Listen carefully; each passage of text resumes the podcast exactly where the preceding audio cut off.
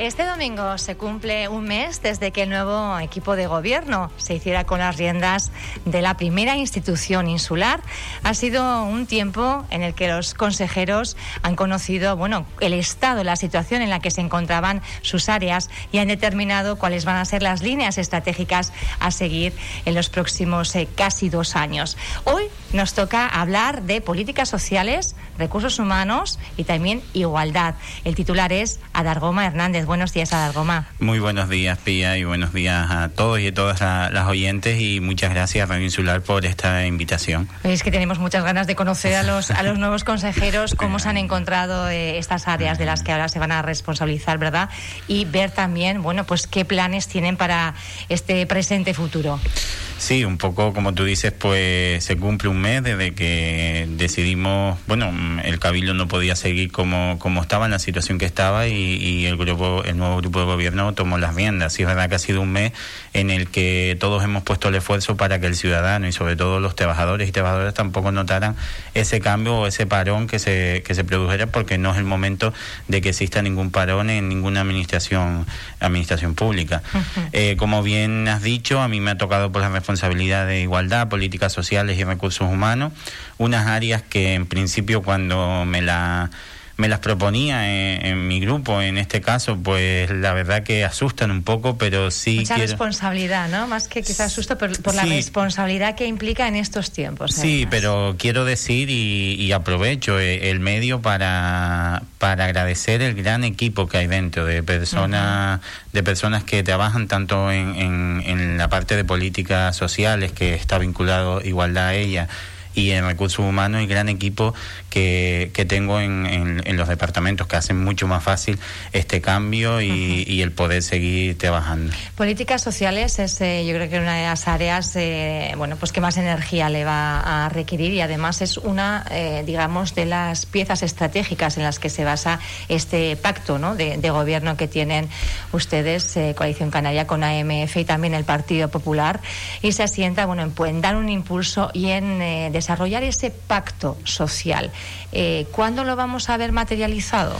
Sí, como bien sabes, fue una de, como tú dices, pues de los pilares fundamentales que, que cuando nos unimos los tres grupos, pues, pues decidimos que tenía que ser el principal.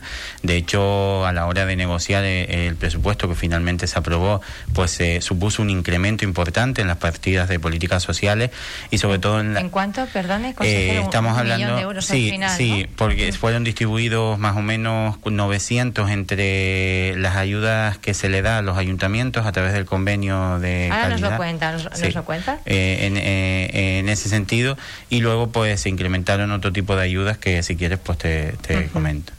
Vamos a ver eh, ese pacto, ¿para cuándo, cuándo lo vamos a, a ver? Eh, el, pacto social. Ya estamos, de hecho, yo ya estoy reuniéndome porque es verdad con el tema de, las de la, del nivel 3 que entramos, eh, un poco dejamos apartadas las reuniones para preocuparnos un poco más por, por toda la situación que estaba viviendo. Sí es verdad que ya esta semana he empezado a tener contacto con los, con los ayuntamientos porque tenemos que trabajar el nuevo convenio que supone un incremento importante y es sobre todo ahí donde se va a ver el gran, el, el, gran pacto o, o, la gran política social porque eh, los recursos, sobre todo... ¿Ustedes cuánto destinaban? Decían 900.000 euros a los ayuntamientos majoreros para... Se incrementó en 900 lo que había, lo que tenía propuesto el, el grupo de, el grupo anterior. Eh, lo que se hizo fue eh, hicimos una propuesta de incrementar para el tema social, pues esa esa cantidad y, y se negoció pues que la mejor manera era incrementar esas partidas a los ayuntamientos que al final son los que están a pie del vecino y la vecina y el y el que tiene el recurso de, de las ayudas sociales, de, del tema de menores, de trabajar con los mayores y demás. ¿Ustedes van a derivar todo lo que es ese aspecto de la atención directa a la ciudadanía a través de los ayuntamientos o también como cabildo van a prestar la atención? Claro, en, dentro del marco competencial es verdad que, que la parte de, de atención, ayuda, eh, directa lo que es pues lo que conocemos la ayuda de alquiler para un vecino que lo necesita, la ayuda de la luz y demás, están siendo gestionadas por el ayuntamiento porque se necesita un informe social del ayuntamiento, pero es verdad que luego nosotros, por supuesto, estaremos delante de cualquier vecino o de ciudadano que necesite una ayuda directa, buscaremos el mecanismo, ya sea a través de nosotros, ya sea a través de, de, colectivos del tercer sector, a los cuales también quiero agradecer el gran trabajo, o a través del propio ayuntamiento en la coordinación que tengamos los cabildos. Nosotros no vamos a mirar de lado cuando un vecino venga, decir, no, es que eso no es competencia mía, no me preguntes a mí, eso nunca. Eso nunca porque creo que no, no se puede Impulso al, sector, al tercer sector, estamos hablando de todas esas bueno, ONGs, colectivos, plataformas sociales, eh, incluso que no tienen eh, eh, figura jurídica, ¿no? son plataformas digitales, pero que han conseguido aunar a muchísimas personas que han prestado su apoyo, su solidaridad y se han bueno, pues, brindado absolutamente ¿no? a ayudar a, a, todas las familias que han, que han estado en situación de vulnerabilidad, todavía continúan haciéndolo y complementando además un déficit que hemos detectado en las administraciones públicas, ¿no? Pues cuando se da en un ayuntamiento, por ejemplo, cita para dos meses, eh, hayan estado estas personas voluntarias, estos colectivos, la sociedad civil arrimando el hombro y paliando esa necesidad. ¿Ustedes eh, van a impulsarlos eh, de alguna manera? ¿Van a, ¿Van a darles apoyo, fuerza? ¿Les van a prestar más atención? Sí, como tú, tú bien dices, a ver, las organizaciones del tercer sector son, son fundamentales y, y hay que agradecer el gran trabajo que hacen y, sobre todo en esta situación. Hay algunas, como bien dices tú, que se montan como plataforma y demás, pero hay otras que tienen pues sus estatutos, están regladas perfectamente y tal. Eh, es verdad que el, presupuesto del Cabildo recoge unas ayudas ya nominadas para cierta, para ciertos colectivos y luego pues tenemos también la subvención genérica que, estará próxima de, convocar para, mm, para que presenten proyectos y, serán evaluados. Pero eso no significa que, que el colectivo que no que no reciba una ayuda o que no tal, no lo, no lo atendamos, todo lo contrario, en plan, cualquier cuestión que, que surja o cualquier problema, porque muchas veces lo que sí he notado, Pía, que es por falta de una llamada de teléfono o por falta de falta de comunicación sí, ¿no? sí entre las distintas también entre las distintas instituciones. A mí me ha pasado en este menos de un mes que, que llevo que a lo mejor con una simple llamada he podido pues pues ayudar a, a uno de, de esas plataformas o colectivos que, que tú antes comentabas. Y, realmente después te daban las gracias y yo decía pero es que no me tienes que dar las gracias eh.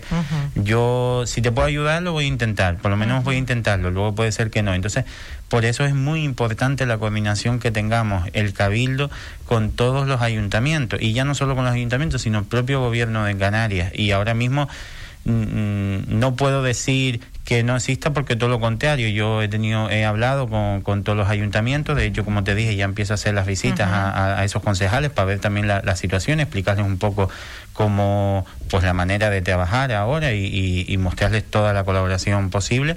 Pero también pues te puedo decir que eh, ayer hablaba con el director general de dependencia hasta por la tarde en plan porque quiero mantener ese, dejando al margen siglas políticas o cuestiones, porque creo que... Hay una necesidad más urgente, que es la necesidad de las familias, y realmente la familia le da lo mismo que la bolsa con el alimento, sea de un color o sea de otro.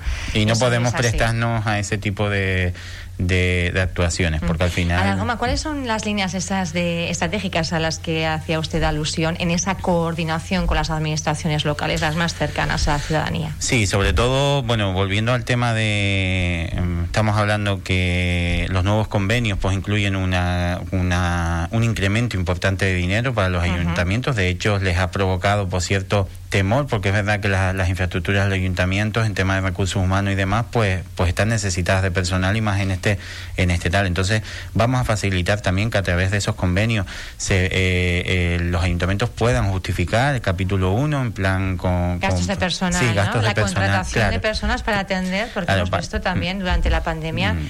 Que para reforzar esos equipos, para reforzar esos equipos, luego también pues estamos planteando pues eso, dejando claro que porque hay que ser claro, en plan, este incremento es debido a la situación que estamos viviendo, que seguramente lo podremos mantener un par de años, pero que los temas estructurales pues son estructurales. Entonces, eh, también les hemos dicho que o reforzar esos temas estructurales como eh, pues ayudas a comedor, ayudas a, a, colegios, ayudas a alquiler o demás, o sacar algún tipo de proyecto nuevo, como yo siempre a lo mejor les comento el mismo porque me parece súper relevante el acompañamiento a mayores que ahora mismo se encuentran solos en casa, pues entonces en, ese, en esa línea trabajar y, y, en esa línea combinar. Es verdad que después habrán programas que vamos a intentar pues desde el Cabildo, dentro del margen que, que, nos permite la ley. Pues, ¿Algunas novedades que nos pueda anunciar? ¿Algún eh, proyecto que tengan previsto impulsar desde políticas sociales? Pues en principio estamos trabajando ahí con un proyecto, eh, sí vamos a apoyar un proyecto que hay de, de tema de, de, yoga y demás con, con personas enfermas. eh, vamos a incrementar y reforzar ciertas partidas que que creemos que es necesario incrementar a ciertos colectivos que ahora mismo están un poco deficitarios. Uh -huh. eh, en el tema de un poco ya de, de, igualdad, de víctimas de violencia de género, pues también se ha hecho un incremento en las ayudas, eh, las ayudas directas que, que reciben la, las mujeres en el presupuesto y aparte, pues eh, estamos en medio de de una renovación de, de, algunos contratos que ya si quieres más adelante cuando los tengas más fijados pues uh -huh. pues te hay ciertas novedades que, que son muy importantes en ese en, en esa materia. alguna me tiene que decir porque decirme que hay ciertas novedades muy importantes sí en plan no vamos a incrementar dejarme... vamos a, reforzar vamos a reforzar el, el, servicio y los recursos que tenemos en, en la isla en relación a, a, a, las víctimas de violencia de género. Porque se vamos ha detectado un incremento eh... mm, aparte de, del posible incremento que pueda que pueda puede haber y demás, yo creo que, que también es que tenemos que ir actualizándonos a, a la situación que estamos viviendo y, y mejorar por servicios de, de, ese tipo que son, que son relevantes. Atención a las personas vulnerables eh, en, en, los distintos ámbitos. En los ¿no? distintos ámbitos, tanto en, en, ese tema como en el apartado de menores, uh -huh. eh, que también pues pues un asunto muy, muy importante. Uh -huh. y, ¿Hacía usted eh, ahora mismo alusión a, a la igualdad?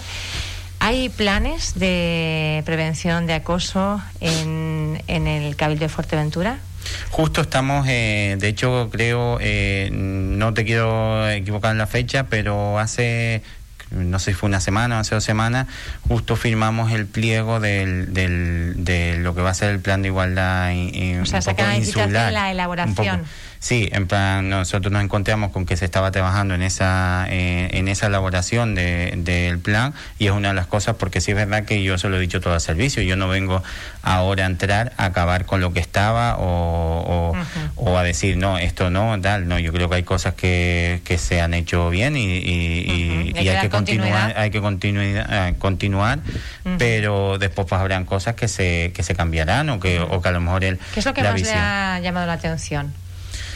Eh, realmente, mmm, para serte sincero, en cierto, en cierto departamento lo que veía era la, la falta de comunicación un poco en, entre lo que se plasmaba mejor en el presupuesto y lo que y lo que los técnicos que después al final iban a ejecutar o el servicio pues conocida. Yo si, si me pueden acusar de algo es que a mí las cosas me gusta hacerlas en, en equipo y uh -huh. creo y para mí vale que me toca liderar esta, estas consejerías, pero yo creo que yo como les he dicho a todos, yo soy miembro del equipo uh -huh. y me gusta hablar las cosas, está claro que hablan las decisiones, las tengo que tomar yo, pero yo lo que no, no quiero es que yo me comprometa a algo contigo hoy aquí y que mi equipo, que es el que al final pues va a tener que gestionar y demás, no conozca lo que yo me yo me he comprometido con, contigo. Entonces, ahí sí es verdad que, que noté Falta de, cierta... De, de, coordi de, coordinación entre el, no, el, responsable y el equipo técnico. Sí, a lo mejor, a lo mejor ni, ni, coordinación, sino en cuestiones que a lo mejor